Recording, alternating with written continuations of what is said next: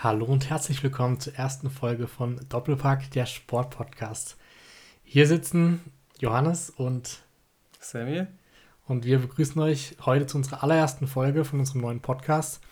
Und ja, wir wollen einfach mal ein bisschen starten und äh, mit einer kleinen Vorstellung von uns, äh, was wir dann oder was uns qualifiziert, diesen Podcast überhaupt machen zu dürfen und warum wir ihn machen. Und würde ich sagen, einfach mal, Sammy beginnt mit einer kurzen Vorstellung, was denn so sein Sporthintergrund ist. Ja, hi. Ähm, also ich spiele selber Fußball, gucke leidenschaftlich gern Sport, jede Art von Sport, Fußball, Basketball, Football, Formel 1 und deswegen kenne ich mich damit auch sehr gut aus. Wurde schon immer so ein bisschen als Freak dargestellt in der Hinsicht, was Sport angeht. Wenn jemand Fragen dazu hat, kommen sie meistens zu mir und deswegen bin ich dafür qualifiziert, einen Sportpodcast zu machen. Genau, es gab immer schon das Meme so ein bisschen in, früher in der Schule, dass Sammy äh, die Mannschaftsausstellung und auch die Auswechselbank von den Bolton Wanderers in der dritten englischen Liga gekannt hat. Äh, das vielleicht heute nicht mehr ganz so, aber ich glaube, er kennt sich immer noch sehr, sehr gut aus. Von dem her wird Sammy in dem Podcast so ein bisschen die Expertenrolle einnehmen äh, und ich so ein bisschen mehr die Moderatorenrolle. Ähm, allerdings bin ich auch ein großer Sportfan, habe bis ich 18 war auch Fußball gespielt, dann hauptsächlich wegen der Knieverletzung aufgehört und ähm, ja, verfolge eigentlich auch nahezu alle Sportarten, vor allem natürlich Fußball. Und äh, kommen wir vielleicht noch kurz zu unseren Lieblingsvereinen oder Vereinen. Ähm, aus der Gegebenheit, dass wir sehr nah an Freiburg dran wohnen, ist, denke ich, bei uns beiden mit unter der ST Freiburg. Ähm, gleichzeitig bei mir auch so ein bisschen der FC Bayern. Und wie sieht es bei dir aus, Sammy? Ja, bei mir sieht es ähnlich aus. Ich bin auch schon immer Freiburg-Fan und ebenfalls Bayern-Sympathisant. Also da ist ja immer die Frage, eher Bayern oder eher Dortmund. Ich bin da eher auf der Bayern-Seite. Außerdem im Bereich Football ein Seattle Seahawks-Fan und in der NBA Dallas Mavericks-Fan aufgrund von Dirk Nowitzki noch.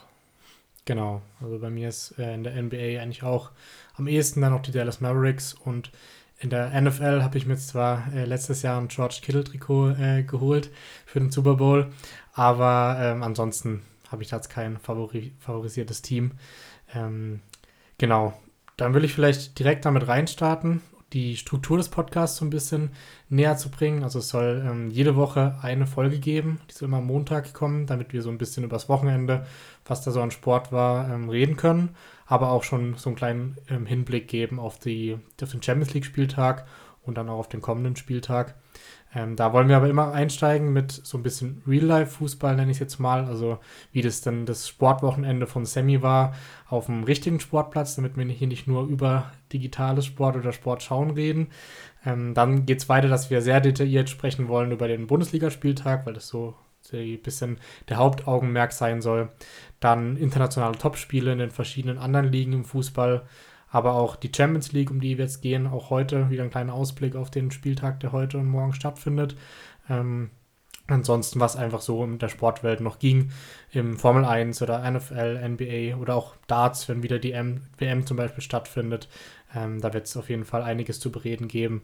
Und am Ende dann wollen wir noch ein bisschen über Kickbase, also den Fußballmanager, reden, damit noch so ein bisschen dieses digitale Fußballmanagement noch mit reingebracht äh, werden kann. Äh, vielleicht auch äh, ganz witzig manchmal, weil da in Kickbase auch viele Sachen passieren, über die man vielleicht reden kann. Ähm, genau. Sam, jetzt noch was zu ergänzen zu der Struktur? Nee, das passt für mich. Ich sehe es genauso. Vor allem über Kickbase dann am Ende zu reden, da passiert ja manchmal echt, also grober Scheißdreck, würde ich mal sagen. Kann richtig schief gehen. Manchmal kann man einen richtig guten Spieltag haben und ich denke, da werden wir dann auch emotional dabei sein. Genau, Kickbase ist immer spannend. Ähm, und zum Schluss kann noch gesagt werden, dass wir jede Folge versuchen, so ein kleines Special noch mit reinzubringen. Das heißt, sei es ein Quiz oder eine Schätzfrage oder vielleicht auch jetzt im Hinblick zur WM so ein bisschen unseren WM-Kadern und, und die WM-Aufstellung zu predikten. Oder vielleicht werden wir irgendwann sogar mal einen Gast noch dabei haben beim Podcast. Also es soll es immer noch so ein bisschen Abwechslung mitgeben, ähm, was wir dann ab nächster Woche wahrscheinlich versuchen mit reinzubringen. Aber dann würde ich sagen, starten wir doch direkt äh, mit unserem Ablauf sozusagen. Und das erste wird sein, dass Samuel kurz berichtet, wie lief es bei ihm am Wochenende auf dem Bolzplatz äh, in der Bezirksliga und wo stehen sie gerade? Oder kannst du kurz allgemein auch mal ein paar Facts raushauen zu deinem Verein? Ja, also ich spiele in der Bezirksliga Fußball, bin linker Verteidiger und ja, wir sind schon einer der besseren Bezirksliga-Clubs in unserer Liga, ähm, sind aktuell Vierter, haben jetzt am Wochenende leider nur 0-0 gespielt gegen den Tabellenvorletzten. Ähm, wir hätten eigentlich das Spiel gewinnen müssen. Es hat an der Effizienz vor dem Tor gemangelt, sonst hatten wir das Spiel eigentlich im Griff, bis auf die letzten drei Minuten, wo der Gegner nochmal zu ein paar Chancen durch Standards gekommen ist. Aber an sich kann man mit dem Punkt natürlich nicht zufrieden sein gegen einen Gegner aus den unteren Tabellenregionen. Aber das ist auch so ein bisschen unser Problem, warum wir nicht ganz oben stehen. Wir gewinnen die Spiele gegen die, die oben stehen und dann lassen wir Punkte liegen gegen die niederen Niederungen der Liga leider. Und wo steht ihr jetzt gerade in der Tabelle? Habe ich gerade gesagt, auf Platz 4. Ah, perfekt. Ich habe dir anscheinend nicht zugehört. ähm, okay, und gibt es da irgendwie einen Ausblick? Habt ihr seit dem Pokal noch drin? Was ist das nächste Spiel? Wie sieht's aus? Ähm, das nächste Spiel ist am Wochenende, am Sonntag gegen Tabellendritten, also ein Spitzenspiel. Gegen die sind wir im Pokal leider rausgeflogen, aber auch aufgrund Personalmangels an dem Tag, weil es immer schwierig ist, Mittwochabend um 19 Uhr eine Mannschaft zusammenkriegen, weil viele arbeiten, die Spiele sind echt blöd angesetzt und es war dann ein bisschen Pech, dass wir da rausgeflogen sind, aber das wollen wir auf jeden Fall daheim gegen die wieder gut machen. Okay. Also wir werden auf jeden Fall wöchentlich berichten, falls es irgendwie mal besondere Ereignisse gab, wenn Sammy mal wieder ein Tor geschossen hat, was sogar relativ häufig vorkommt, für das er Linksverteidiger ist. Ähm, ich denke, da werden wir dann jede Woche ein bisschen drüber sprechen, wie es dann so in der Bezirksliga läuft. Und ansonsten denke ich, können wir schon rübergehen zum ersten Bundesligaspieltag, über den wir sprechen wollen. Ähm, vielleicht, Sammy, willst du direkt einsteigen? Ich denke, wir gehen chronologisch vielleicht vor. Äh, Wenn es zum Spiel weniger zu sagen gibt, dann äh, sagen wir irgendwie weniger. Aber ansonsten sprechen wir einfach ein bisschen über die Spiele.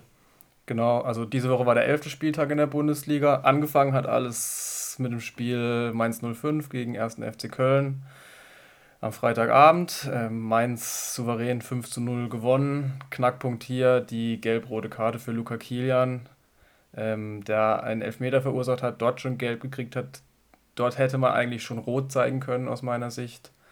Aber dann nach der gelb-roten Karte hatte Köln keine Chance mehr. Mainz hat souverän runtergespielt, steht jetzt auf Platz 6 der Tabelle und ist für mich auch eine der Überraschungen der Saison, um ehrlich zu sein, weil ich die da oben nicht erwartet hätte. Köln muss wahrscheinlich auch der, den englischen Wochen in letzter Zeit Tribut zollen. Daher folgerichtig das 5 zu 0 für Mainz. Ja, definitiv. Also natürlich überraschend, aber wie du schon gesagt hattest, äh, das kann man natürlich sehr stark auf die gelb-rote Karte dann schieben, dass sowas passiert, weil hätte man es vielleicht vorher nicht ganz erwartet. Aber ich denke auch, dass da viel die englischen Wochen für Köln äh, mit reinspielen. Aber sie stehen ja mit 16 Punkten trotzdem noch eigentlich ziemlich gut da. Von dem her werden sie, glaube ich, damit leben können und dann äh, nächste Woche wieder, wieder angreifen. Ähm, ich muss vielleicht allgemein zum Spieltag sagen, ich war dieses Wochenende im Stadion bei Freiburg gegen Bremen. Das heißt, da kann ich vielleicht am meisten zu sagen. Ähm, zu den anderen Spielen wird dann Sammy mehr sagen, weil da habe ich nur die Highlights gesehen und er vielleicht ein bisschen mehr. Ähm, aber dann will ich vielleicht einfach kurz weitermachen mit Freiburg gegen Bremen. Äh, war es mein erstes Mal im neuen, oder mein zweites Mal im neuen Stadion, aber das erste Mal in dieser Saison von Freiburg. Und hier haben wir ein ähnliches Bild wie bei Mainz gegen Köln, dass Freiburg auch stark davon äh, profitiert hat, dass äh, bei Bremen, ich glaube Marco Friedl war es, oder? Genau. Äh, genau, von, mit Notbremse und Rot vom Platz geflogen ist. Ähm, also vom, aus der Stadionperspektive kann ich sagen, es war verdient. Ähm, später am Fernsehen kann man argumentieren, dass vielleicht Pieper noch äh, rankommen hätte können. Aber ja, ich denke, grobe, Fehl, grobe Fehlentscheidung war es keine. Von dem her kann man vielleicht die rote Karte geben. Oder was denkst du dazu, Sammy? Also ich denke auch, dass es eine rote Karte war, weil ähm, Friedel zieht an Gregoritsch und ich würde sagen, wenn er nicht zieht, dann kommt Pieper auch nicht mehr ran. Daher würde ich sagen, dass es für mich eine ganz klare rote Karte ist. Blödes Foul von Friedel in der 14. Minute. Ähm, in der Folge Freiburg dominierend, würde ich sagen. Äh, hat sich jetzt auch nicht mit Ruhm bekleckert mit der Spielanlage, aber Freiburg gewinnt dieses Jahr diese Spiele einfach. Und deswegen verdient der Sieg für Freiburg, würde ich sagen. Ja, auf jeden Fall. Also danach ging von Bremer Seite einfach fast gar nichts mehr. Freiburg hat jetzt auch kein Offensivfeuerwerk abgefeuert, aber äh, dann durch Tore von Kübler und noch Grifo per Elfmeter eigentlich das Ding souverän gewonnen. Von dem her äh, insgesamt ein souveräner Sieg, aber ein sehr unspektakuläres Spiel. Ähm, möchtest du dann mit dem nächsten Spiel weitermachen? Äh, ich wollte noch sagen, interessant war vielleicht, dass Lukas Kübler als Innenverteidiger gespielt hat, als dritter Das habe ich nicht ganz verstanden, aber er hat seine Sache gut gemacht. Vielleicht da auch aktuell nicht das Vertrauen in Kevin Schlotterbeck nach seinem Fehler gegen St. Pauli und in Manuel Gulde. Ja. Aber ist auf jeden Fall eine Option für die nächsten Spiele, würde ich sagen. Ja, ich denke auch, also dass sie einfach da die Dreierkette oder Fünferkette von Bremen gespiegelt haben oder spiegeln wollten und deswegen dann auf die Fünferkette gesetzt haben. Aber scheinbar ist der Kübler wirklich im Moment vor ähm, Kevin Schotterbeck. Hat mich auch gewundert, dass die Dia und Kübler beide gleichzeitig auf dem Start Platz standen. Aber ja, der Erfolg äh, spricht dafür. Von dem her souveräner Sieg für Freiburg und Platz 3 weiter in, in der Tabelle. Dann denke ich mal Dortmund gegen Stuttgart. Was kannst du dazu sagen? Also hoher Sieg auf jeden Fall für Dortmund. Ja, es ging schon sehr schlecht los für den VfB. Bellingham in der zweiten Minute mit dem Tor. Niklas Süle, Tor und Vorlage in den ersten 13 Minuten, hat vielleicht auch niemand damit gerechnet. Ist jetzt wahrscheinlich auch eine Option, glaube ich, für die Nationalelf als Rechtsverteidiger, da er seine Sache da aktuell echt gut macht. Ähm, Nico Stotterbeck hat sich, glaube ich, gegen Ende des Spiels noch verletzt. Ähm, bin gespannt, ob der spielt gegen Man City äh, in der Champions League. Ich glaube, er steht im Kader, aber ist noch nicht sicher, ob er spielt. Und sonst Dortmund hat es sehr souverän gespielt. In der Form könnten sie wahrscheinlich jeden schlagen in der Bundesliga. Leider fehlt da die Konstanz. Beim VfB nach zwei souveränen Siegen äh, letztes Wochenende und im Pokal ähm, überraschend für mich, dass sie 5-0 in Dortmund verlieren. Aber wie gesagt, es ging denkbar schlecht los. Stuttgart hatte nie Zugriff auf das Spiel und daher auch verdient verloren. Die Trainerfrage in Stuttgart immer noch nicht geklärt. Ich glaube, Wimmer ist jetzt bis zur Winter, bis zur WM-Pause Trainer und dann bin ich gespannt. Es wurden ja schon einige Kandidaten in den Raum geworfen mit Jesse Torup und Alfred Schreuder, wobei Schreuder meines Wissens nach abgesagt hat. Ja, ich glaube. Aber ich denke, es macht Sinn auf jeden Fall erstmal den Interimstrainer bis zur Winterpause dazulassen, weil jetzt wieder einen neuen Trainer reinzuwerfen, der dann vielleicht erstmal Probleme hat, ist vielleicht kein gutes Ende der Hinrunde. Von dem her, ja, können sie dann vielleicht in Ruhe dann einen neuen Trainer suchen zur Rückrunde. Ja, Stuttgart steht halt weiterhin auf Platz 16. Es sind jetzt noch fünf Spiele, meine ich, bis zur WM-Pause. Sie müssen sich da irgendwie rauskämpfen. Sie, irgendwie ist es ein Auf und Ab ich fand Pellegrino Matarazzo war kein schlechter Trainer. Deswegen, mich hat, haben die zwei Siege überrascht, aber Stuttgart hat jetzt auch wieder gezeigt, dass es wahrscheinlich nicht am Trainer lag. Und nächste Woche müssen sie gegen Augsburg gewinnen, aus meiner Sicht. Ja, ich denke, gegen Dortmund kann man verlieren. Klar, 5-0 ist sehr hoch, aber da werden die nächsten Spiele wieder zeigen, ähm, irgendwie, ob der Trainer, Trainereffekt wieder verpufft oder ob es vielleicht bis zur, bis zur Ende der Hinrunde doch noch ein ganz gutes Ergebnis für Stuttgart wird. Ähm, ja, aber vielleicht dann zum nächsten Spiel Leverkusen gegen Wolfsburg ein 2 zu 2 haben wir da. Ja, Krisenduell. Also Stimmt. Leverkusen ganz schwierig. Diaby verschießt einen Elfmeter klä kläglich. Wie viel haben sie jetzt verschossen? Fünf der letzten sechs? Ich weiß es nicht. Sie haben es zumindest schon lange nicht mehr getroffen. Schick hat ja verschossen, dem ja bei in der Champions League. Diaby jetzt. Und auch wirklich kläglich. Der war so weit rechts vorbei. Ich ich weiß ja. gar nicht, wie das geht aus elf Metern. Ja. Noch ein ganz wildes Eigentor von ähm, Andrich. Ja, da rutscht ihm halt der Ball über den linken Schlappen, fällt hinten ins Tor rein. Radetzky ohne Chance. Schwierig, sieht sehr blöd aus, aber ich glaube, verhindern kann man das in der Situation nicht. Dann Arnold das 2-1 per Elfmeter und Frimpong das 2-2 in der 76. Minute. Ähm, Sinkgraven will eigentlich schießen, der Ball kullert Richtung Tor, wäre rechts vorbeigegangen und Frimpong läuft dann rein, macht ihn rein. Freut mich auch für Daily Sinkgraven, der ja wirklich eigentlich raus war die ganze Zeit. Ähm, Mitchell Bakker dort gespielt hat, der wirklich keine gute Figur macht bei Leverkusen auf der linken Seite. Deswegen vielleicht jetzt auch eine Option, Daily Sinkgraven dort spielen zu lassen. Patrick Schick war verletzt raus, Adduktorenprobleme, auch in der Krise im Moment. Deswegen könnte ich mir vorstellen, dass es auch mit reingespielt hat. Und ähm, ich meine, da gab es noch eine strittige Entscheidung mit Tapsoba und Metscher, wo Wolfsburg einen Elfmeter hätte kriegen müssen.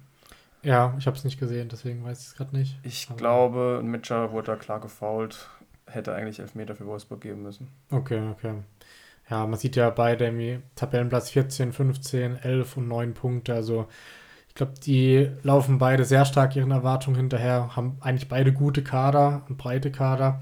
Aber ja, irgendwie läuft es nicht. Also bei Leverkusen zumindest gibt es jetzt den Lichtblick, dass Florian Wirz wieder ins Teamtraining eingestiegen ist.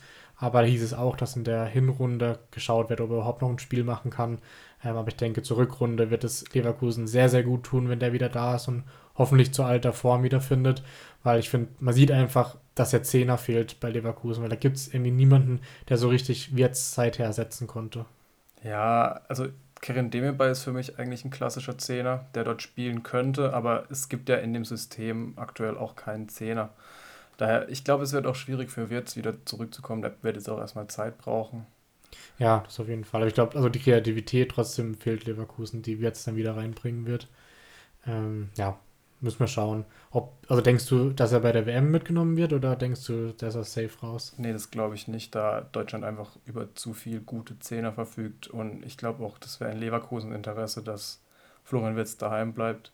Er wird ja noch die ein oder andere WM oder das ein oder andere große Turnier spielen, denke ich mal.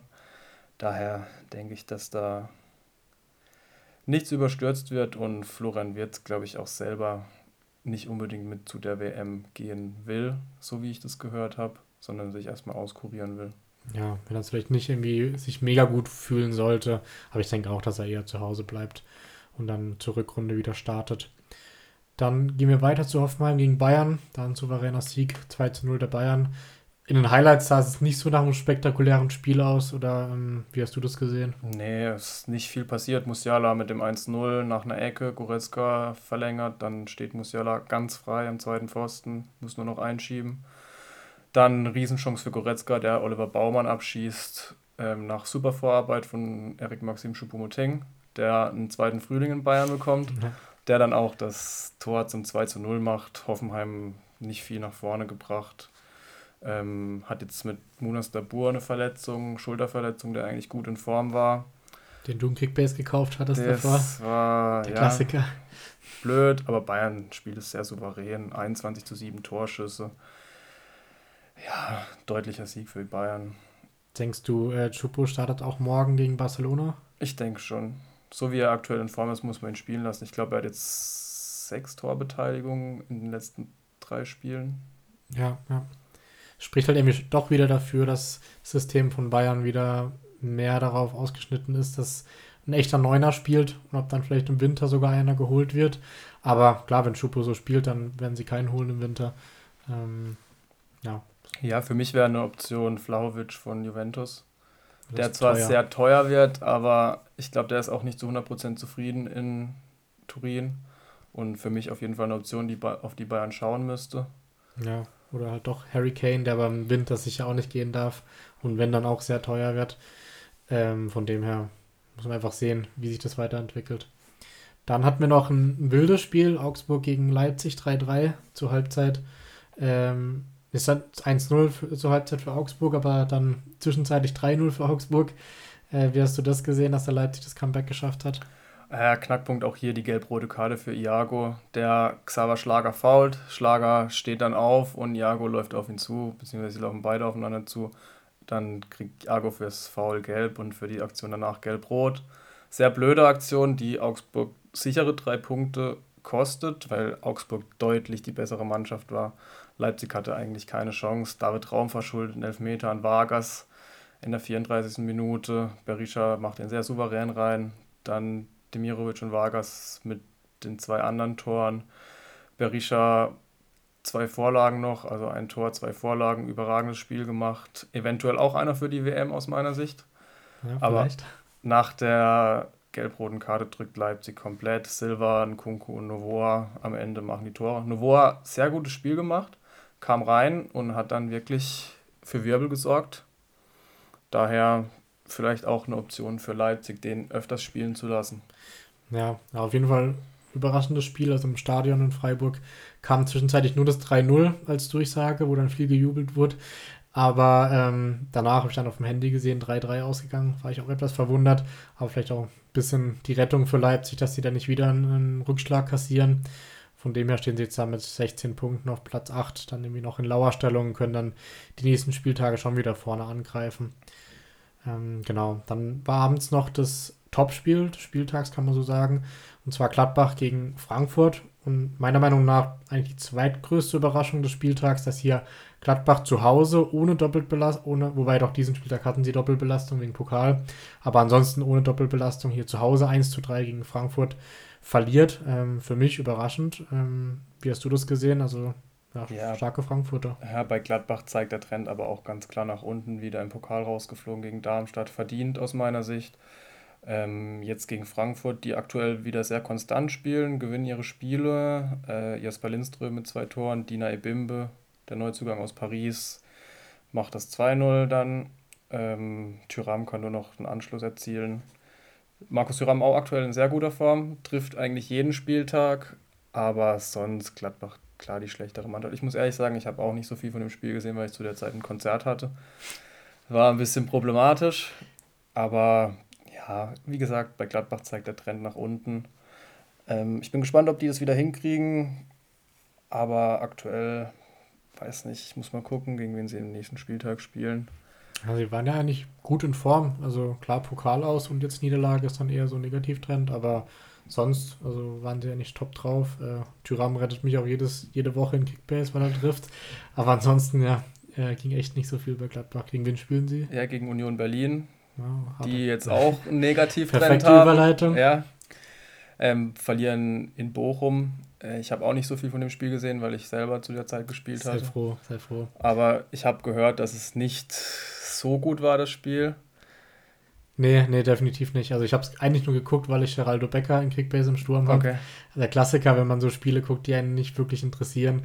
Ähm, aber ja, es war wirklich kein gutes Spiel. Also Bochum tief gestanden, aber irgendwie Union auch nichts hinbekommen. Von dem her kann man sogar sagen, es war ein verdienter Sieg für Bochum, was natürlich bei Erster gegen Letzter sehr überraschend ist. Aber ja, bei Union vielleicht macht ja doch so ein bisschen die Doppelbelastung äh, bemerkbar. Ähm, ja, also krass, dass Bochum gewonnen hat, aber irgendwie auch verdient in dem Fall. Ja, bei Union zeichnet sich auch der Trend ab, dass sie gegen schwächere Gegner sich schwerer tun, auch gegen Saint-Gilloise in der Europa League schon verloren, die auch sehr tief standen.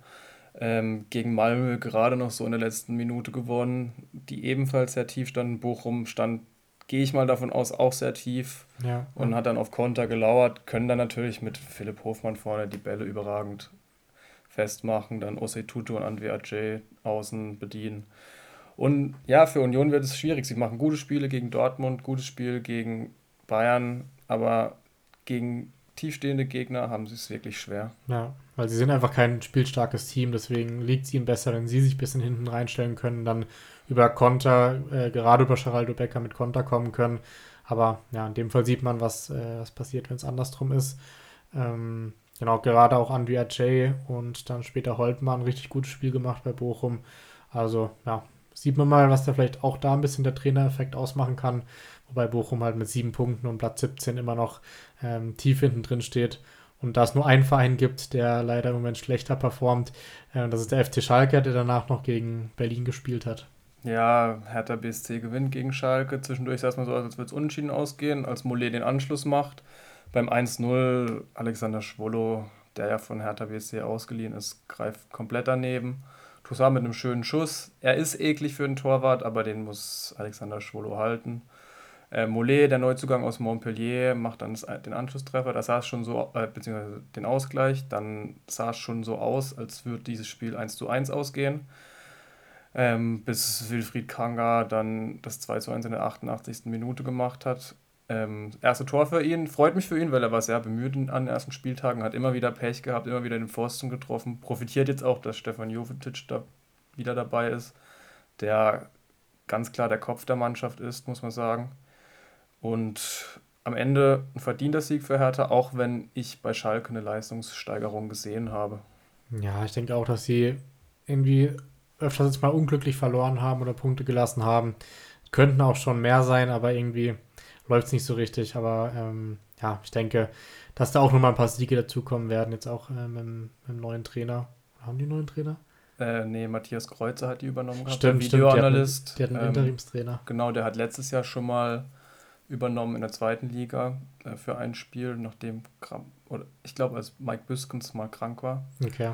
Ähm, und jetzt bin ich mal gespannt, wer da neuer Trainer wird. Ähm, ich weiß noch gar nicht, ob es schon Kandidaten gibt. Ich habe gelesen, dass nochmal finale Gespräche doch nochmal mit Thomas Reis geführt werden. Okay. Ähm, also vielleicht wird das ja doch, was natürlich dann Bochum-Fans nicht so erfreuen würde, aber ähm, wer weiß, also das war jetzt der letzte Stand, den ich gelesen habe. Ja, ich meine, Bruno Labbadia wurde auch angefragt, aber ja. der hat abgesagt, glaube ich, weiß warum.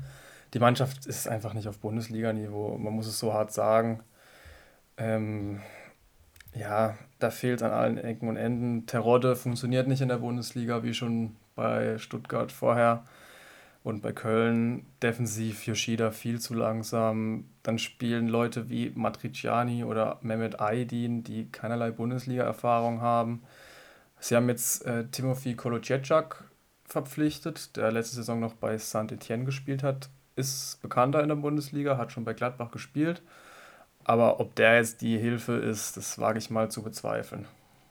Ja, ja, ich denke auch nicht. Also ich traue ihnen sogar noch ein bisschen mehr zu, als sie aktuell leisten. Gerade auch mit der Fanunterstützung im Stadion kann man vielleicht auch mal so ein bisschen die fehlende Qualität ähm, ausgleichen. Sieht man ja bei Union, die haben jetzt auch nicht den stärksten Kader und sind einfach Erster in der Bundesliga. Deswegen traue ich da Schalke schon mehr zu. Aber wie du schon sagst, äh, von Namen her sind sie eigentlich wirklich nicht Bundesliga-tauglich im Moment. Dann, denke ich, haben wir alle Spiele durchgesprochen und äh, vielleicht noch ein kurzer Abschlussblick auf die Tabelle. Hier weiterhin Union ähm, Tabellenerster, aber nur noch mit einem Punkt vor Bayern und Freiburg auch ein Punkt ähm, dahinter. Äh, sieht eigentlich ganz schön aus, die Tabelle, weil es von 23 runtergeht ähm, bis zu 15. Ähm, aber ansonsten, äh, ja, unverändert. Mainz ziemlich weit oben noch mit Frankfurt zusammen, 4 und 6. Ähm, und Dortmund jetzt auch wieder gewonnen, deswegen auch Platz 5 gerade für Dortmund. Und unten sieht es dann mehr oder weniger auch unverändert aus. Also Leverkusen-Wolfsburg weiterhin enttäuschend. Ähm, Stuttgart auf Relegation und Bochum auf 17 und 18, wie wir schon gesagt hatten. Dann denke ich, machen wir weiter mit den internationalen Topspielen. Da waren es vielleicht diese Woche nicht so viele dabei, oder Sammy? Nee, letzte Woche war natürlich die etwas spannendere Woche mit dem Klassiko und den ganzen Topspielen in der Bundesliga auch. Äh, diese Woche erwähnenswert eventuell das 1:1 von Chelsea und Manchester United.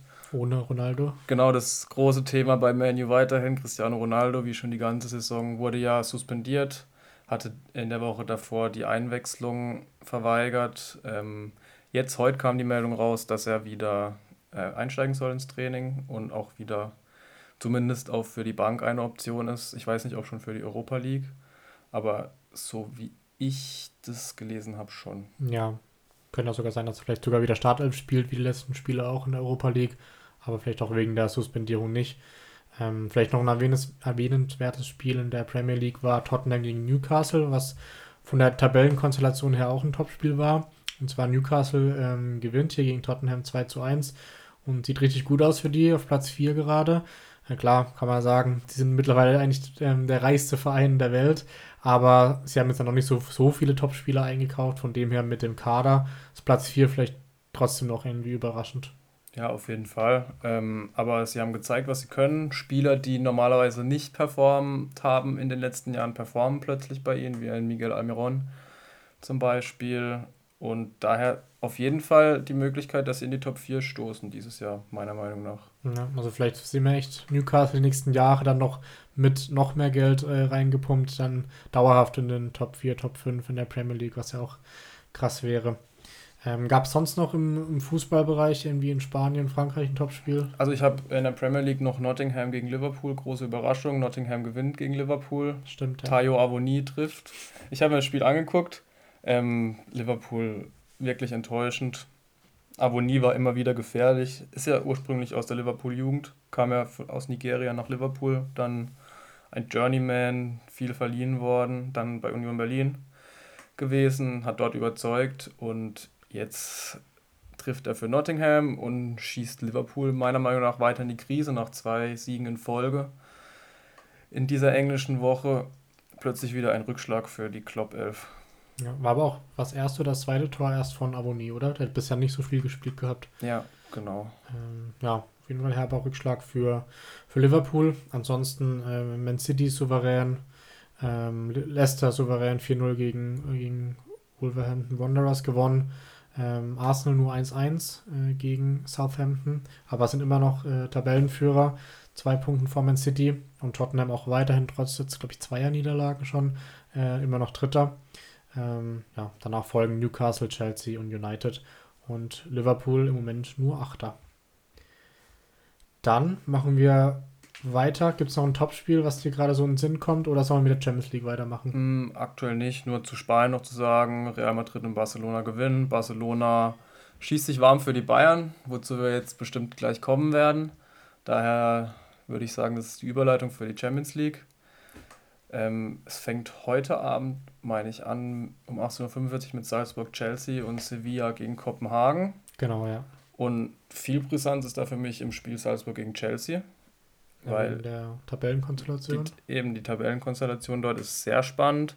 Chelsea mit sieben Punkten, Salzburg mit sechs Punkten, Zagreb und AC Maier mit vier Punkten. Chelsea muss gewinnen, aus meiner Sicht, weil sonst kann es wirklich eklig für die werden. Und Salzburg zeigt wiederum mal in Europa, dass sie mit großen Gegnern mithalten können. Ja, sehr enge Gruppe auf jeden Fall. Ähm, ja, wir geben auch nachher noch unsere Tipps ab. Vielleicht, wenn wir gegenüber alle Spiele gesprochen haben, dann sagen wir, oder sollen wir direkt tippen? Ich denke, wir können direkt tippen. Okay, dann Sammy, deine Tipps zu den zwei Spielen? Also ich sage, dass Salzburg-Chelsea daheim mindestens einen Punkt abluchst. Ich denke, dass viele Tore fallen werden, daher gehe ich von einem 2 zu 2 aus. Okay, also ich denke auch unschieden, ich sage 1 zu 1. Und Sevilla, Kopenhagen? Sevilla mit dem neuen Trainer Sampaoli äh, muss gewinnen, um in die Europa League zu kommen. Das ist ja bekanntlich auch der Lieblingswettbewerb vom FC Sevilla. Daher denke ich, dass Sevilla sich zusammenreißen wird. Haben ja äh, am Wochenende gegen Real Madrid 3-1 verloren. Aber ich denke, dass sie Kopenhagen schlagen werden. Die sind zu schwach auf diesem Niveau. Ich gehe von einem 3 zu 1 aus. Okay, ja, bei mir wäre es dann auch ein 2 zu 0 für Sevilla. Ich denke auch, dass diesem neuen Trainer sich da ein bisschen gefangen haben und zumindest dann noch die Europa League sichern werden. Ähm, dann haben wir noch äh, die gleiche Gruppe wie Salzburg und Chelsea, nämlich äh, Zagreb und AC Milan. Da geht es eigentlich auch schon um alles. Also beide müssten gewinnen, um noch eine Chance zu haben. Zagreb spielt aktuell sehr gut daheim, hat, glaube ich, kein Spiel daheim verloren. Äh, Milan muss gewinnen. Äh, deswegen sage ich dass ich sage, Zagreb gewinnt. Milan gefällt mir dieses Jahr in der Champions League noch nicht so, spielt in der Liga eigentlich ganz passabel. Ich sage, Zagreb gewinnt 2 zu 1. Okay, dann gehe ich auf jeden Fall mit Milan, weil die eigentlich ein geiles Team haben und in der Liga auch gut spielen. Ich sage, es wird ein 1 zu 2 für AC Mailand. Dann kommen wir vielleicht zu den zwei deutschen absoluten Kracherspielen heute. Und zwar RB Leipzig gegen Real Madrid und Dortmund gegen Manchester City. Da lohnt sich heute auf jeden Fall die deutsche Konferenz zu gucken. Ja, leider kommt ein Spiel auf Amazon Stimmt, Prime. hast du recht. Dann muss man äh, Second Screen auf jeden Fall ja, machen.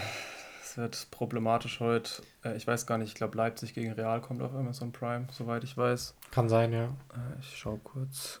Auf jeden Fall hier, ja, muss man nicht, glaube ich, lange drüber reden. Leipzig gegen den absoluten Top-Favoriten vielleicht auch wieder auf die Champions League zusammen mit Man City gegen Real Madrid, den Vorjahressieger. Ja, wird schwer für Leipzig, aber ganz ehrlich, zu Hause ist alles möglich. Vielleicht gibt es mal so einen goldenen Abend für Leipzig und sie schlagen wirklich Madrid.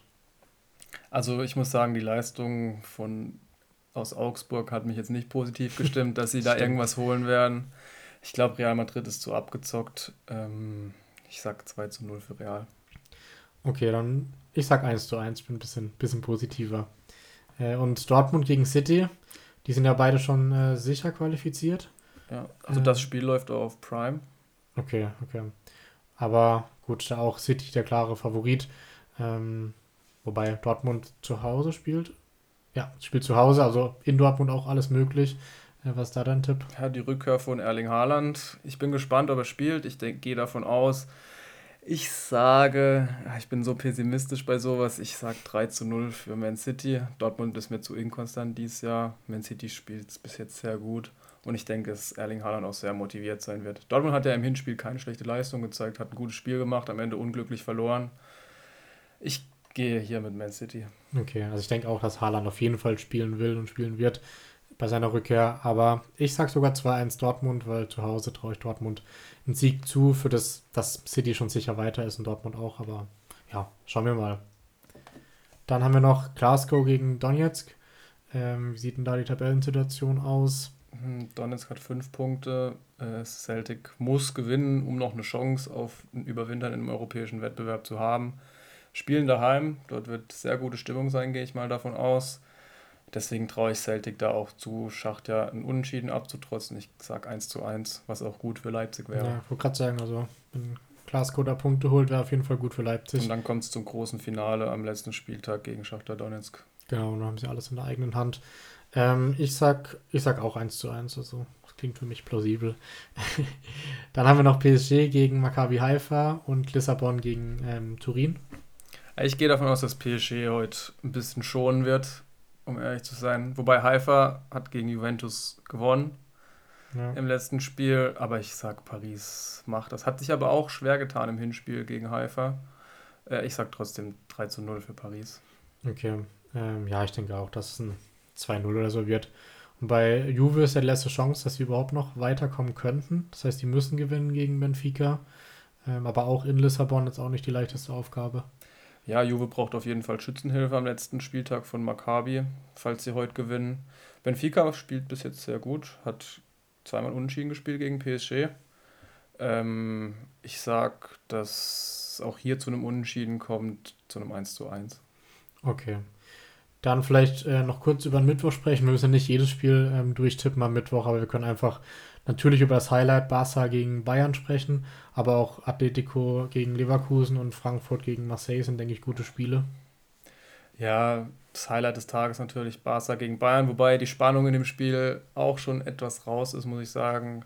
Falls Inter gegen Pilsen um 18.45 Uhr gewinnt, dann ist Barcelona raus. Stimmt, dann ist die Spannung wirklich raus. Ja, und ich, ich weiß nicht. Ich glaube, die Fans in Barcelona sind sehr wütend auf die Mannschaft, nach dem, was sie gegen Inter geleistet haben. Sie haben sich zwar aufgerafft, haben dann noch das 3 zu 3 am Ende gemacht, aber mit dem, was die investiert haben im Sommer, ist es eine Frechheit, was die gespielt haben in dieser Champions League-Saison, muss man so ehrlich sagen. Tut mir auch echt leid für alle Barcelona-Fans, aber ja, Bayern kann da eigentlich auch schon ein bisschen Ressourcen schonen falls Inter gewinnt. Ich denke, das wird Barcelona dann auch machen. Ähm, ich sage, Bayern gewinnt in Barcelona, schießen die noch weiter in die Krise.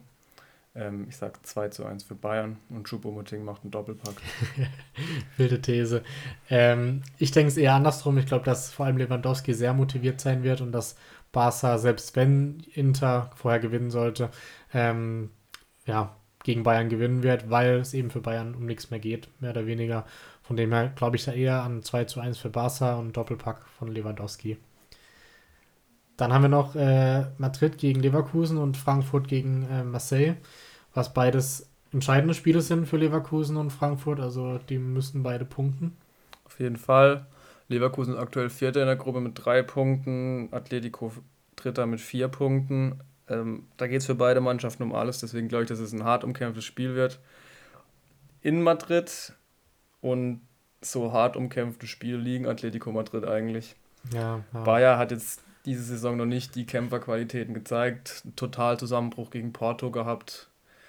Ich gehe davon aus, dass Atletico gewinnt mit 1 zu 0. Das Standardergebnis für Atletico. Ich sehe auch nicht, wer bei Bayer Tore schießen soll. Ja, ich denke auch 2-0 Atletico, 90 Minuten nochmal ein Konter, nachdem Leverkusen hinten aufmacht. Und dann ist das Ding für Leverkusen leider durch. Ähm, Frankfurt habe ich ehrlich gesagt mehr Hoffnung, sogar sehr viel Hoffnung zu Hause gegen Marseille. Klar wird auch ein schwieriges Spiel, aber sie müssen gewinnen, von dem her müssen sie alles, alles reinwerfen. Und da sehe ich sogar Frankfurt vorne mit einem 1-0-Sieg. Ja, Frankfurt hat das Hinspiel gegen Marseille gewonnen. Ähm, Marseille dann mit zwei Siegen gegen Sporting, sehr überraschend. Aus meiner Sicht ist auch Frankfurt hier der Favorit. Ähm, da, vor allem daheim, da wird eine riesige Stimmung sein in dem Stadion. Ich sage, dass Frankfurt das Ding 3 zu 1 gewinnen wird. Es wird zwar auf der Kippe stehen, aber in der 92. Minute macht Kolomuani noch das 3 zu 1 und dann sind die Frankfurter glücklich. Wenn Tottenham gleichzeitig gegen Sporting gewinnt, dann stehen sie sogar auf Platz 2, haben ein Endspiel gegen Sporting. Ja. Das ist ein Spieltag. Das wäre natürlich perfekt. Dann sind wir alles durch bei der Champions League und sind gespannt. Das geht ja schon äh, zu dem Zeitpunkt, wo wir hier aufnehmen, in knapp 45 Minuten los. Ähm, ich denke, das war's dann mit Fußball. Dann kommen wir vielleicht zu den nächsten Highlights. Da war vor allem ja wieder ähm, Formel 1. Klar, leider die Spannung ein bisschen raus, weil ähm, schon die Weltmeisterschaft entschieden war, aber es ging noch, noch um die Konstrukteursweltmeisterschaft. Die ist jetzt allerdings auch entschieden. Die ist auch entschieden. Max Verstappen gewinnt das Rennen in Austin. Kurze Zeit sah es so aus, als hätte Lewis Hamilton das Rennen gewinnen können, nach einem Boxenstopp von Max Verstappen, der verpatzt wurde. Aber am Ende, das beste Auto gewinnt am Ende leider. Beziehungsweise, ich hatte Lewis Hamilton den Sieg gegönnt. Er ist ein gutes Rennen gefahren, hat profitiert davon, dass Russell und Sainz in der ersten Kurve kollidiert sind, mit dem Aus von Carlos Sainz, der ja von Paul gestartet war. Ich würde, Russell hat dann auch eine 5-Sekunden-Strafe gekriegt, wobei ich sagen würde, er kann da nicht so viel machen. Sainz kommt, will innen reincutten äh, bei Max Verstappen, nachdem der ihn am Start überholt hatte. Und Russell steht halt da. Wo soll er hin? Ähm, das war die Folge vom schlechten Start von Carlos Sainz, ganz klar. Ja. Deswegen die 5-Sekunden-Strafe für Russell für mich übertrieben. Es ist halt bitter für Sainz. Also er sollte einfach nicht mehr auf der Pole stehen, weil jedes Mal, wenn er auf der Pole steht, passiert irgendwas. Entweder sein Auto brennt oder er wird halt abgeräumt. Deswegen kann da Science einem nur leid tun, aber ja, Verstappen einfach wieder mit Abstand das beste Auto gehabt. Hat er sogar den einen Boxenstopp verkackt mit 13 Sekunden. Ja. Hat er dann trotzdem noch wieder die ganzen die Sekunden aufgeholt auf Hamilton. Von dem her sieht man da wieder den Unterschied von dem Auto hauptsächlich, aber auch dem Fahrer Verstappen. Und somit gewinnt äh, zum ersten Mal nach acht Jahren wieder nicht Mercedes die Konstrukteursweltmeisterschaft, sondern ähm, Red Bull. Ähm, hier ja sogar habe ich gelesen, dass Tote Wolf fair gratuliert hat und gesagt hat, dass sie einfach das beste Gesamtpaket dieses Jahr hatten, was ja auch ähm, logischerweise so war. Ähm, ja, von dem her kann man vielleicht noch Sebastian Vettel rausheben, der auch ein bisschen Pech hatte. Also landet am Ende trotzdem auf Platz 7, aber hätte auch noch besser ausgehen können. Ja, auch hier Aston Martin beim Boxenstopp 11,1 Sekunden. Der Reifen ging nicht drauf. Wobei im Endeffekt muss man sagen, Vettel hätte noch einen Platz vorher vorne sein können. Hat am Ende noch in der langen Haarnadelkurve Alex Albon und danach in der zwei Runden danach Kevin Magnussen überholt, wo er gezeigt hat, warum er Weltmeister geworden ist. Hat nochmal sein ganzes Können spielen lassen dort.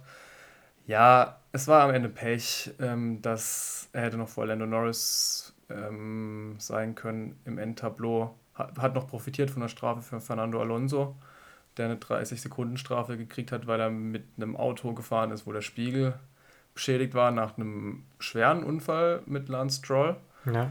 Ähm, ich habe mir das auch nochmal angeguckt. Äh, Lance Stroll zieht da leicht rüber.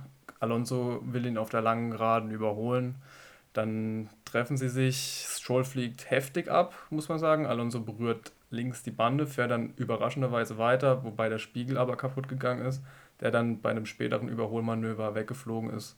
Daher die 30-Sekunden-Strafe, weil das Auto nicht mehr renntauglich war. Ja, wobei Alonso auch sehr spät rübergezogen ist bei seinem Überholmanöver. Also ja, auf der Onboard-Kamera von Stroll sieht man aber, dass er auch einen leichten Schwenk nach links macht, wodurch der Unfall ähm, entsteht. Deswegen würde ich sagen 70-30 für Stroll.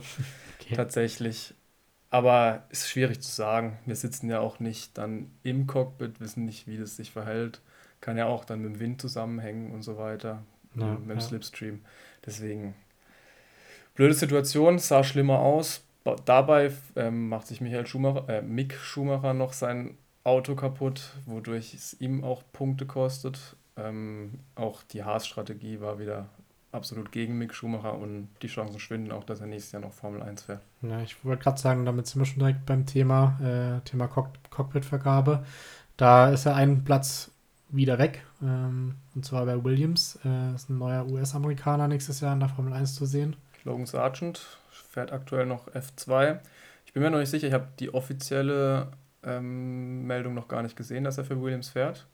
Ich dachte, es wäre schon offiziell, aber kann auch sein, dass es, ähm, dass es nur noch inoffiziell verkündet wurde. Aber es sieht scheinbar sehr gut aus. Ähm, Sammy schaut mal parallel nach. Ähm, wäre ja vielleicht auch marketingtechnisch ein guter Move für Williams, weil die Formel 1 versucht ja gerade jetzt auch mit dem Grand Prix in Austin und in Miami und in Las Vegas mehr ähm, Zuschauer noch zu gewinnen in den USA und da ein bisschen vielleicht auch Track Racing so ähm, oder NASCAR Racing äh, abzulösen. Von dem her, ein US-amerikanischer Formel 1-Fahrer würde der Formel 1 ja vielleicht auch gut tun. Ja, also aktuell hapert es noch an der Super-Lizenz, die er ah, genau, braucht genau, genau. für die Formel 1. Ähm, die hat er aktuell noch nicht, also könnte passieren, dass er nicht Formel 1 fährt nächstes Jahr. Das wäre die Chance für Mick Schumacher. Aber könnte sein, dass, also es ist ziemlich wahrscheinlich, dass er das schafft. Und ähm, ja, ich bezweifle, dass Mick Schumacher bei Haas fährt nächstes Jahr. Die wollen einen erfahrenen Fahrer. Günther Steiner hat sich jetzt auch nicht mit Ruhm bekleckert mit seinen Aussagen zu Mick. Und ich glaube auch, dass er dort nicht bleiben will. Eine Option wäre natürlich, wenn Audi bzw. Porsche einsteigen, dass er zum deutschen Team geht, eventuell auch Mercedes, wenn Lewis Hamilton zurücktritt. Aber für mich wäre da Voraussetzung, dass er die, das nächste Jahr fährt. Ja. Ich gehe aber davon aus, dass selbst wenn er nächstes Jahr nicht fährt, dass wir ihn spätestens übernächstes Jahr vielleicht wieder in der Formel 1 sehen, je nachdem, wie da das Cockpit-Karussell weitergeht. Aber wir bleiben auf jeden Fall dran, was auch bei Williams jetzt noch passiert. Ähm, und reden dann vielleicht nächste Woche schon wieder über die neuen Entwicklungen. Dann war noch ähm, NFL, was wir auch so beide zusammen meistens sonntags verfolgen, zumindest die Spiele, die dann gezeigt werden auf Pro7. Ähm, hier ging es ja los mit einem krassen Spiel an Freitagnacht. Die Cardinals gewinnen 42 zu 34 gegen New Orleans. Auf jeden Fall ein High-Scoring-Game. Hast du vielleicht nicht gesehen? War, ich mal, hab's gesehen. Du hast gesehen? Am nächsten Morgen, ja. Arizona hat super gespielt. Wobei die New Orleans Saints Defense sich auch nicht mit Ruhm bekleckert hat. Ähm, ja, es war, es sieht spektakulärer aus, als es war. Das Spiel war eigentlich entschieden. Ähm, die Cardinals kurz vor der Pause ähm, zwei Turnover der Saints machen dadurch Punkte, dann steht es 14 zu 28 zur Halbzeit. Die Cardinals können dann nochmal ähm, vergrößern den Abstand zu den Saints und am Ende war es dann, dann noch Trash-Time-Punkte für die New Orleans Saints. Okay, okay. Ähm, dann kommen wir vielleicht noch zu den anderen interessanten Spielen, was vielleicht raussticht. Ähm, Tampa verliert wieder gegen die äh, Panthers mit 21 zu 3. Da fragt man sich langsam, Brady, was ist los? Ähm, es läuft irgendwie nicht mehr bei Tampa. Ja, ähm, ein schlimmer Drop von Mike Evans hat eigentlich diese Niederlage eingeleitet. Ein Pass, den er fangen muss, wäre der Touchdown für Tampa Bay Buccaneers gewesen. So war es nicht. Ähm, die Panthers mach, machen nichts Großes mit Ersatz-Quarterback PJ Walker. Und bei Tampa geht nichts zusammen. Die O-Line, ähm, Luke Godicke wurde, glaube ich, gebencht sogar, der Rookie. Äh, es läuft nicht, nachdem Bruce Arians ja ähm, letzte Saison aufgehört hat. Jetzt Todd Bowles, der neue Leiter und auch die privaten Probleme, die Tom Brady aktuell hat, spielen da sicherlich mit rein. Und er hat einfach aktuell auch nicht das Selbstvertrauen, wird von seinem Mann im Stich gelassen. Ja, ich sehe es dieses Jahr nicht für die Tampa Bay Buccaneers, dass sie in den Super Bowl kommen. Aktuell führen sie sogar noch die Division an. Ja. Wobei sie 3 und 4 stehen, das spricht auch nicht für die Division, womit den Atlanta Falcons und den Carolina Panthers ja eigentlich zwei Teams sind, die man nicht in den Playoffs erwartet, die New Orleans Saints aktuell auch nicht. Es wird schwierig für Tampa Bay, aber die Playoffs erreichen können sie eben durch die Konstellation, dass die Division sehr schwach performt dieses Jahr. Was hat denn Brady für private Probleme?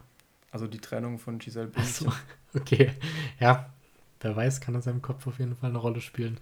Ähm, vielleicht das Highlight-Spiel, was ja auch ähm, geprägt war vom National Titans Day, äh, wo wir hier George Kittle gegen, ähm, wie heißt er?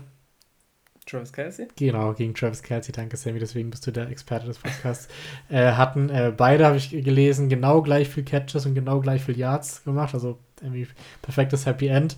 Aber ähm, die Chiefs gewinnen hier 44 zu 23, also war souverän im Endeffekt, aber trotzdem ein gutes Spiel. Ja, für die 49ers interessant. Christian McCaffrey, neuer Running Back, ähm, von den Carolina Panthers getradet für einen Zweit-, Dritt-, Viert- und Fünftrunden-Pick.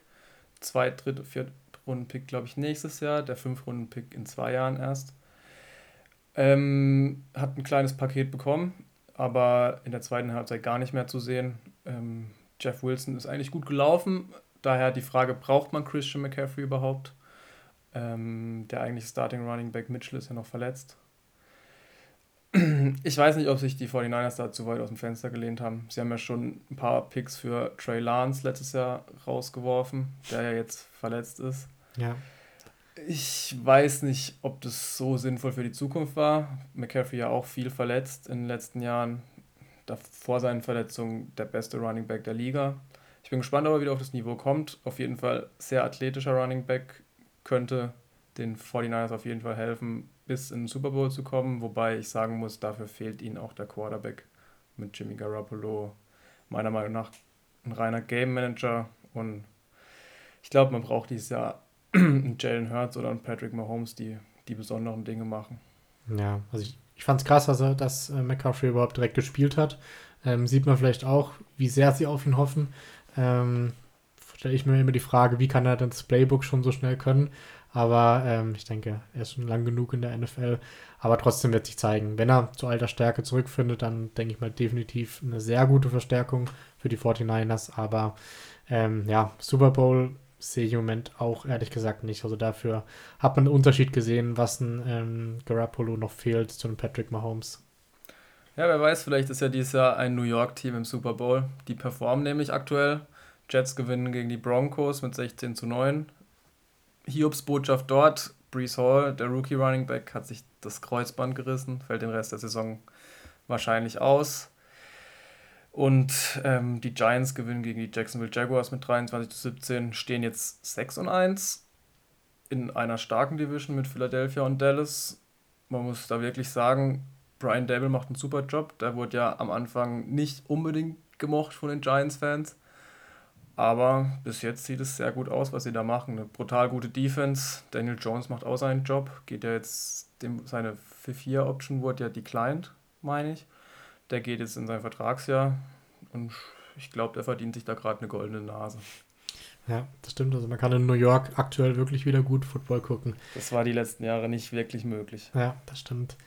Äh, ansonsten hm, gibt es noch ein Spiel, was du hervorheben möchtest? Oder? Ähm, zu sagen wäre vielleicht noch, dass bei den Indianapolis Colts Matt Ryan gebencht wird nach dem Spiel. Mhm. Ähm, es übernimmt Sam Ehlinger.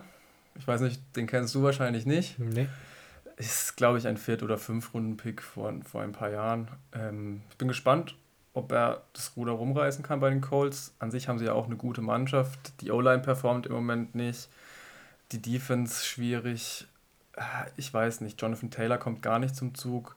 Ich glaube, da gibt es auch wirklich ein Problem mit dem Trainer. Frank Reich macht da keinen guten Job schon die letzten zwei Jahre. Und scheinbar lag es ja nicht an Carson Wentz. Ja, ja, das stimmt ja, wird sich zeigen, wie da die Colts weitermachen. Dann würde ich sagen, gehen wir noch rüber äh, zur NBA. Ja, da hat die neue Saison jetzt gestartet. Genau. Ähm, hervorstechend vielleicht, dass die Lakers bereits 0 und 3 sind. Ja, die haben noch kein Spiel gewonnen. Vor allem mit der Mannschaft, mit der Starting Five. Ja. Ähm, am, Wochen am Sonntag auch gegen Portland verloren in einem sehr spannenden Spiel. Wir haben das ja zusammen geguckt. Am Ende Damian Lillard, der Matchwinner, der glücklicherweise für die NBA wieder zurück ist, macht ein super Spiel bis jetzt und ähm, hat das Spiel dann am Ende entschieden. Aber so viel kann man da jetzt noch nicht sagen. Überraschend vielleicht auch, dass die Utah Jazz mit 3 und 1 gestartet sind, nachdem sie Donovan Mitchell und Rudy Gobert abgegeben haben. Aber nach einer Woche Spielen kann man da noch keine Trends absehen. Ja, ich denke vielleicht nur noch zu sagen, Celtics waren ja auch mit wieder als äh, Favorit auf die Championship dieses Jahr gehandelt und bisher werden sie der Rolle gerecht. Ähm, stehen, glaube ich, ah ne, sie haben gegen die Chicago Bulls verloren, aber stehen jetzt äh, 3 und 1. Aber ja, wie du schon gesagt hast, diese NBA-Saison ist sehr, sehr lange. Von dem her ist da vielleicht am Anfang schwierig, ähm, irgendwelche Trends zu erkennen, aber ich glaube, wir werden jede Woche auf jeden Fall mal kurz drauf gucken und wenn irgendwas Besonderes passiert, da auf jeden Fall auch drüber sprechen. Ähm, genau, ich denke, dann haben wir schon alle Sportarten mit abgedeckt. Wollen wir dann noch zum Ende über Kickbase reden oder gibt es sonst noch was, was du bereden möchtest? Nee, können wir gerne machen. Also bei mir lief es eigentlich ganz okay. Ich wurde, glaube ich, Zweiter, habe 900 Punkte knapp gemacht. Schick nicht gespielt, Adduktorenprobleme, wurde jetzt auch verkauft. Munas Dabur, Schulterverletzung. Das heißt, ich muss mich noch um Stürmer für nächste Woche kümmern. Vielleicht können wir einfach kurz überhaupt erklären, was ist Kickbase eigentlich, weil vielleicht kennt es jemand nicht. Ja, gerne. Äh, also es ist ein ähm, Fußballmanager, vielleicht kennt, kennen manche von euch Comunio. Ähm, bei Kickbase die Besonderheit, dass man die Punkte live sieht. Das heißt, wenn der Spieler im echten Spiel einen Pass spielt, sieht man auch hier in der App, dass der Spieler für einen Pass gespielt hat. Und dann ist wie bei Comunio oder bei anderen Fußballmanagern, dass man über die Woche die Spieler kauft und dann aufstellt. Und je nachdem, wie sie dann im echten Leben performen, bekommt man eben die Punkte. Und dann hat man eine Liga. Wir jetzt haben jetzt im Moment nur noch zu viert, weil leider zwei raus sind aus der Liga. Ähm, mit Freunden einfach. Und dann ist immer relativ witzig, weil man dann plötzlich wird ein Bayern-Fan zum Dortmund-Fan, weil er eben zwei, drei Dortmund-Spieler hat. Oder ich gucke mir Union Berlin gegen ähm, Bochum an, weil ich eben einen Spieler von Union habe. Das ist so die Besonderheit an Kickbase, dass man einfach dann Spieler supportet oder Mannschaften, die man eigentlich sonst nicht äh, so anfeuern würde. Ähm, genau. Äh, willst du vielleicht ganz kurz einfach mal in der ersten Woche jetzt dein Team kurz vorlesen, wen du so aufgestellt hast im Moment? Ja, also im Moment habe ich äh, Jonas Blaswig im Tor, habe ich für relativ wenig Geld gekauft, nachdem. Peter Gulaschi sich das Kreuzband gerissen hat. Performt bis jetzt auch ganz gut. Dann habe ich hinten drin eine Viererkette, Angelino, Emre Can, Alfonso Davis und Mafropanos. Ähm, davor ein Fünfer Mittelfeld mit Elias Giri, Leon Goretzka, Lukas Toussaint, Jamal Musiala und Emil Forsberg und vorne drin jetzt aktuell durch den Ausfall von Schick und Dabur André Silva, auf den ich da vertraue, der mir schon mal eine Liga gewonnen hat, glaube ich, oder zumindest wo ich weit vorne war, in einer anderen Liga, noch bei Frankfurt, deswegen hoffe ich jetzt aktuell auf ihn. Genau, du hattest ja, glaube ich, Kolomuani und Girassi vorne und ja. beide haben dann gelb-rot bekommen, du hast beide verkauft. Ja, mit den Stürmern habe ich es dieses Jahr nicht so. Da ja, habe ich ein ja. bisschen Pech.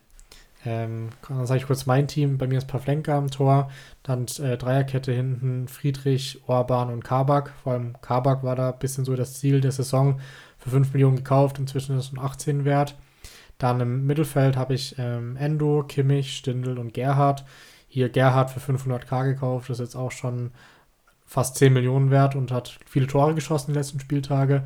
Vorne die Dreierreihe mit Becker, Tyram und Hudson O'Day, Hudson O'Doy. Ähm, Becker leider, seit ich ihn habe, sehr enttäuschend. Also er trifft fast gar nicht mehr. Tyram, wie ich schon gesagt habe, trifft zum Glück und Hudson O'Doy warte ich immer noch so ein bisschen auf den Durchbruch von Leverkusen, aber ich denke, wenn es so weitergeht wie aktuell, dann werde ich mich irgendwann mal trennen müssen von, von Hudson O'Doy. Ähm, ja, in der Liga äh, bin ich aktuell noch Erster mit 9.900 Punkten. Sammy Dritter mit 8.700 Punkten. Aber da wir auch zur Rückrunde resetten und dann alle Spieler verkaufen und den Mannschaftswert behalten, ist, denke ich, dafür die Rückrunde noch alles drin. Und auch wieder da die Aussage, wenn wir irgendwas, wenn da irgendwas Witziges passiert ist über die Woche, dann reden wir da im Podcast drüber und berichten so ein bisschen über unseren Kickbase-Alltag. Genau, Sammy, hast du sonst noch was oder sollen wir die Folge für diese Woche zumachen? Nee, ich denke, wir können für diese Folge, diese Folge beenden. Okay, sehr gut. Dann äh, danke ich an jeden, der es gehört hat in der ersten Woche. Wir wollen ähm, jeden Montag jetzt senden, idealerweise. Und ja, äh, freuen uns, wenn es euch gefallen hat. Und dann denke ich, hören wir uns nächste Woche wieder. Dann mach's gut, Sammy. Ciao, tschüss. Ciao.